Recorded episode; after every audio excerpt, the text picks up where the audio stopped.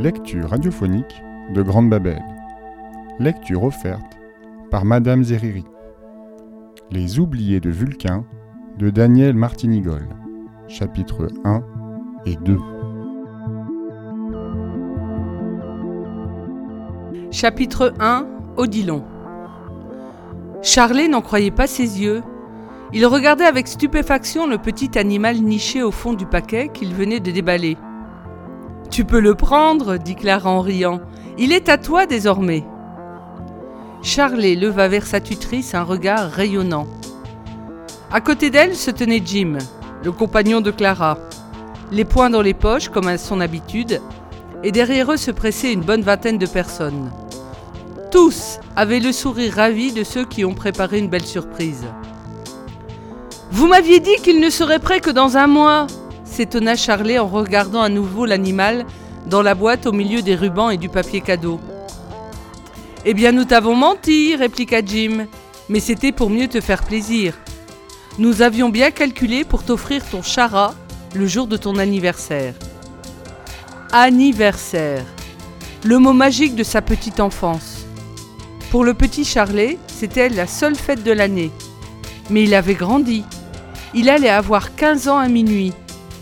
Recevait-on encore des cadeaux à 15 ans? Depuis qu'il avait ouvert les yeux, ce matin-là, il n'avait cessé de s'interroger sur ce que Clara et Jim lui réservaient. À plusieurs reprises dans la semaine, il les avait surpris en grand conciliabule. Comme les conversations s'arrêtaient dès qu'il approchait, il en avait vite déduit que son anniversaire était au cœur des débats. Pour ne pas risquer d'entendre une de leurs conversations, il préférait ne rien apprendre avant le jour J. Charlet s'était donc appliqué à siffler ou chanter à tue-tête avant d'ouvrir une porte, quelle qu'elle soit. La méthode avait fonctionné. Sa surprise était totale. Il avait pensé à tout, sauf au chara. Montre-le-nous, Charlet, dit une jeune femme par-dessus l'épaule de Jim. Oui, on veut le voir, insista un homme dans le fond de la pièce. Après tout, c'est nous qui l'avons fabriqué. Devant le sourire narquois de Jim, le scientifique ajouta la cantonade. D'accord, c'est Jim et Clara qui l'ont fabriqué, nos génies généticiens. Mais Jim et Clara, c'est l'usine. Et l'usine, c'est nous tous, non? Charlet n'écoutait pas. Il avait les yeux rivés sur le chara. Il écarta avec précaution le coton qui calait l'animal et mettant ses mains en coupe, il le souleva doucement. Le petit corps était doux et chaud contre ses paumes. Il sentait le cœur battre la chamade sous ses doigts. Il a peur, il tremble, constata-t-il en approchant ses lèvres de la fourrure soyeuse pour l'embrasser. Rien d'étonnant, expliqua Jim. On ne l'a sorti de la matrice qu'hier. Il est viable? demanda l'un des invités. Bien sûr, dit Clara. Il est même très solide. C'est non seulement un hybride, mais un amélioré. Il va encore grandir sans qu'il la jeune femme derrière Jim? Non, il a atteint sa taille définitive. Nous sortons les hybrides des matrices à maturité maintenant. Comment vas-tu l'appeler, Charlet? demanda une des jeunes filles présentes. Il a déjà un nom, répondit Charlet. Il s'appelle Odilon. Odilon? répéta la fille. C'est joli. C'est toi qui as choisi? C'est le nom du programme, expliqua Clara. Mais Charlet peut en parler aussi bien que moi, il a suivi le projet depuis le début. Odilon est un sigle, précisa Charlet, tout en caressant le chara lové au creux de son bras. O pour organisme, Di pour divergent, Lo pour loi et N pour naturel. Organisme divergent des lois naturelles. C'est un chara, un mélange de chat et de rat. On peut difficilement trouver plus surprenant comme mélange, dit Paul, un des techniciens. Je parie que vous allez nous fabriquer un homme oiseau un de ces jours, ajouta-t-il à l'adresse de Clara. Euh, si on buvait à la santé de Charlet coupa la jeune femme en se dirigeant vers le buffet. Tout le monde la suivit. Charlet resta à l'écart. Il s'assit dans un fauteuil et, posant Odilon sur ses genoux, se mit à l'observer minutieusement. À maintes reprises, il était allé regarder le chara à travers les parois de place vert de la matrice artificielle. Petit à petit, il avait vu l'étrange animal se développer. Du chat, il avait gardé la fourrure soyeuse à poils longs, ainsi que les petites oreilles pointues. Du rat, il avait la longue queue annelée et les pattes avant ressemblant étrangement à des mains à quatre doigts. Le regard de l'animal était fascinant, noir, brillant, profond. Il observait son jeune maître autant que Charlet pouvait l'examiner. Ils étaient nés à museau, les yeux dans les yeux. Charlet découvrait ce dodilon pour la première fois. Dans la matrice, le chara flottait dans son liquide, les yeux clos. Charlet, viens manger du gâteau dit Clara. J'arrive Il se leva du fauteuil. Qu'est-ce que je vais faire de toi? dit-il à Odilon, qu'il tenait à bout de bras, les mains glissées sous les pattes avant du chara. Mu par une inspiration subite, il posa l'animal sur son épaule. Le chara, guère plus grand qu'un chaton, s'accrocha un peu dans le pull, tourna, renifla, puis se cala contre Charlet, le museau contre sa joue, sa longue queue derrière la nuque autour du cou, faisant balancier. Ainsi installé, il ne risquait pas de tomber, même si Charlet marchait un peu vite. On dirait que tu as trouvé ta place, petit frère. Allez, viens, on va déguster mon gâteau d'anniversaire. La fête battait son plein. Les uns dansaient, les autres discutaient devant le buffet, lorsque la porte s'ouvrit. Deux personnes entrèrent. Charlet les dévisagea. Deux têtes nouvelles. C'était la première fois depuis des années qu'il voyait en chair et en os des individus inconnus. Il y avait un homme d'âge mûr et une jeune femme. Le silence était tombé d'un coup dans la pièce. L'instant de surprise passé, Jim s'approcha de l'homme et lui tendit la main. Monsieur le directeur, c'est un honneur de vous recevoir, nous n'espérions pas vous voir. Votre invitation m'est parvenue à temps. J'ai pensé qu'il serait bien que je vienne revoir Charlet. Revoir? Songea Charlet. Mais je ne connais pas cet homme, je ne l'ai jamais vu. Charlet, viens, approche-toi, lui dit Clara en le poussant pour le forcer à sortir de la masse des invités. Bonjour Clara, dit l'homme, vous êtes toujours aussi séduisante. Merci, monsieur le directeur. Voici Charlet. Surpris, l'homme haussa les sourcils. La femme qui l'accompagnait prit soudain la parole. Il est grand pour son âge. Il n'a pourtant été achevé qu'en 90. Charlet est un adolescent maintenant la coupa vivement Jim, en la prenant par le bras. D'ailleurs, nous fêtons ses quinze ans ce soir. Voulez-vous prendre un verre? Regardez, nous avons un buffet splendide préparé par Ralph, notre cuisinier. Vous savez, à l'usine, on ne manque de rien. Devant le flot de paroles de Jim, la jeune femme resta bouche bée. Puis elle se renfrogna en croisant le regard du directeur et celui de Clara qui lançait des éclairs. Mais que se passait-il donc? Charlet sentait l'air comme électrisé autour de lui. Il chercha à croiser des regards amis, mais les yeux se détournaient. Paul, Ralph, Claudie et les autres, tous semblaient absorbés par le contenu de leur verre ou l'aspect de leur petit four. Charlet, suggéra Clara d'une voix douce, si tu allais faire prendre l'air à Odilon, il a besoin de fortifier ses petits poumons. Il fait bon dehors, tu peux lui montrer le jardin. À l'évidence, elle souhaitait qu'il s'éloigne. Charlie jeta un regard circulaire. Personne ne viendrait à son aide. Tout le monde avait l'air gêné. La fête était gâchée. Odilon effleura sa joue du bout de ses moustaches. Sous ce contact léger, une partie de sa déception s'envola. Que lui importaient les histoires des adultes? Il avait désormais un compagnon. Depuis le temps qu'il rêvait d'avoir un véritable ami autre que Karl, l'hologramme de l'ordinateur central ou le personnel de l'usine. Tu m'appelleras quand tu voudras que je revienne, dit-il à Clara pour lui montrer qu'il n'était pas dupe de sa manœuvre.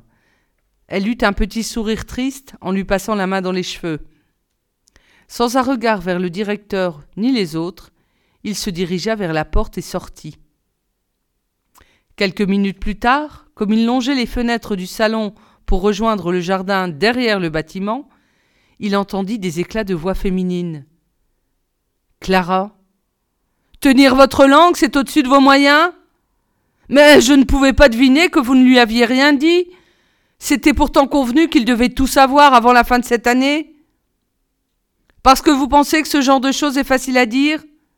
Évidemment, si vous vous croyez obligé de jouer les mères poules. Jim, retiens-moi ou je lui colle une gifle. Mesdames, voyons, intervint le directeur. Un peu de tenue.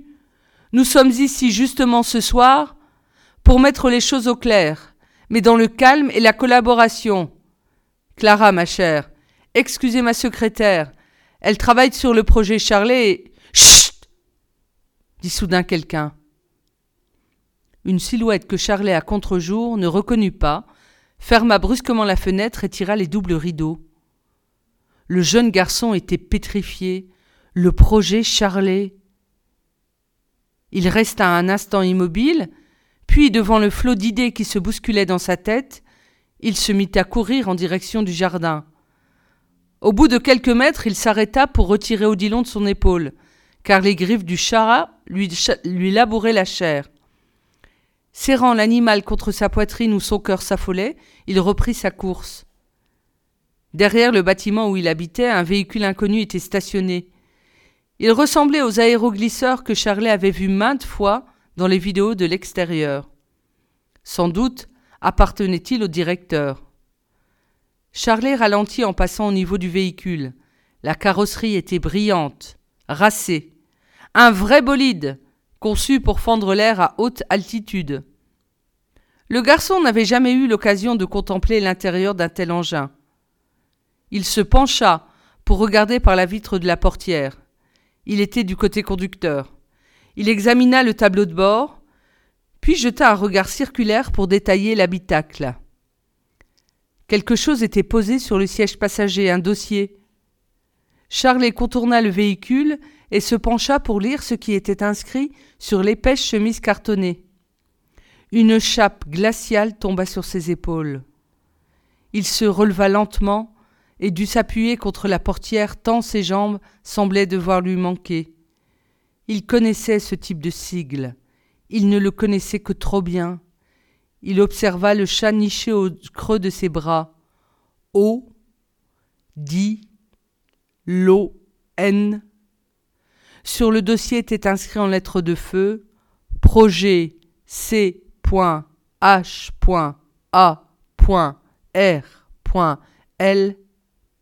E-I. Chapitre 2 Charlet C.H.A.R.L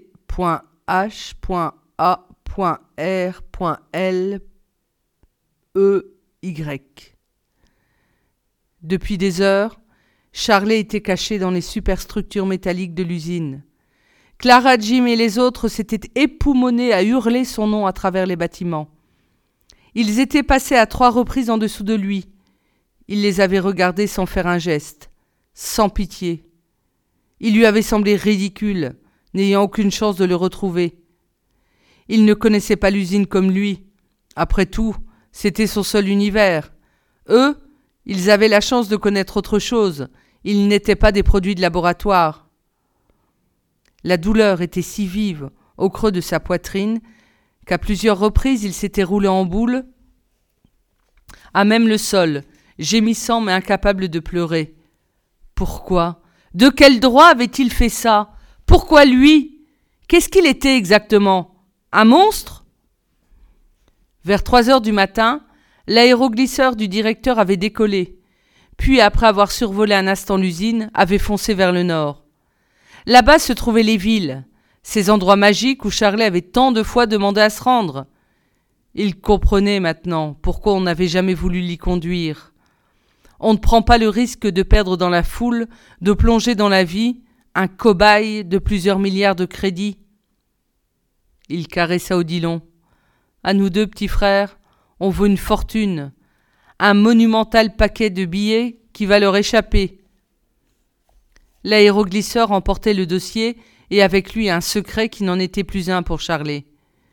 Après avoir ouvert la portière du véhicule, il avait lu la première page. C pour cobaye, H pour humain, A pour améliorer, R résistant aux lieux extraterrestres, Charlet. Il avait compris la signification du Y en lisant plus loin. Ce Y était le symbole du chromosome masculin. Il était un cobaye mâle. Y avait-il quelque part une autre usine avec une char Lex, une fille semblable à lui, comme lui, fabriquée dans un labo? Mais non. En lisant un peu plus avant, la tête en feu, les poings serrés de fureur et de désespoir, il avait appris qu'il était un exemplaire unique, un prototype, un essai. L'essai est réussi, petit frère, je suis réussi. Odilon s'était endormi contre la jambe de Charlet. La nuit était profonde maintenant. Jim, Clara et les autres avaient abandonné leurs recherches. Ils avaient dû penser qu'il rentrerait quand il aurait faim. Peut-être avait-il compris qu'il avait découvert la vérité. Devant l'aurore de la révélation, il avait fui, laissant le dossier en vrac et la, et la portière de l'aéroglisseur ouverte. Il n'avait lu que la première page, qu'importait. Il en savait assez, assez pour comprendre qu'en quelques heures, sa vie avait définitivement basculé. Son enfance était finie. Il était devenu quelqu'un d'autre, quelqu'un d'inconnu. Soudain il se leva, manquant se cogner la tête dans les poutres d'acier du sous-toit où il s'était réfugié. Odilon, réveillé par surprise, eut un petit bâillement et se redressa pour observer son jeune maître. Avec rage, Charlet était en train de se déshabiller. Quand il fut entièrement nu, il se mit à examiner son corps sous toutes les coutures. Après quelques instants, il dut se rendre à l'évidence. Rien. Il n'avait absolument rien des différents de la veille ou des autres jours. Ses muscles étaient bien développés, grâce aux différents sports qu'il pratiquait quotidiennement. Sa peau était bronzée par les bains de soleil près de la piscine. Son visage, qu'il apercevait dans un reflet métallique, était celui d'un adolescent brun, aux yeux verts, joli garçon sans plus. Même son sexe était normal, autant qu'il puisse en juger par comparaison avec celui de Jim ou des planches anatomiques de ses vidéos de sciences naturelles. Qu'avait-il donc d'amélioré? C'était peut-être interne. Certes, il ne se souvenait guère d'avoir été malade. Une ou deux fois, tout petit, mais c'était consécutif à des vaccins. D'accord. Il pouvait courir longtemps sans se fatiguer, plonger en apnée plus que la normale, grimper sans avoir le vertige. Mais tout cela, pas mal d'autres personnes en étaient capables. Son cerveau alors? Il était intelligent, oui, mais pas un génie. Il avait des connaissances très précises en astronautique, en technique de survie, en exoplanétologie. À ce point de ses réflexions, il eut un frisson. Pas seulement dû au fait qu'il était nu. Amélioré pour résister dans des lieux extraterrestres, disait le sigle de son nom. Qu'avait-il l'intention de faire de lui? Une sorte de super explorateur parachuté sur des planètes inconnues, seul? Toujours seul? Mission après mission, comme dans les plus mauvais romans de conquête de l'espace? Lentement, il entreprit de se rhabiller. Un humain amélioré pour lequel on comptait bien déposer un brevet de propriété industrielle, comme c'était déjà fait sur plusieurs des combinés génétiques créés dans l'usine. Les ingénieurs en déposeraient un sur le Chara, dès qu'Odilon, le prototype, aurait prouvé qu'il était fiable.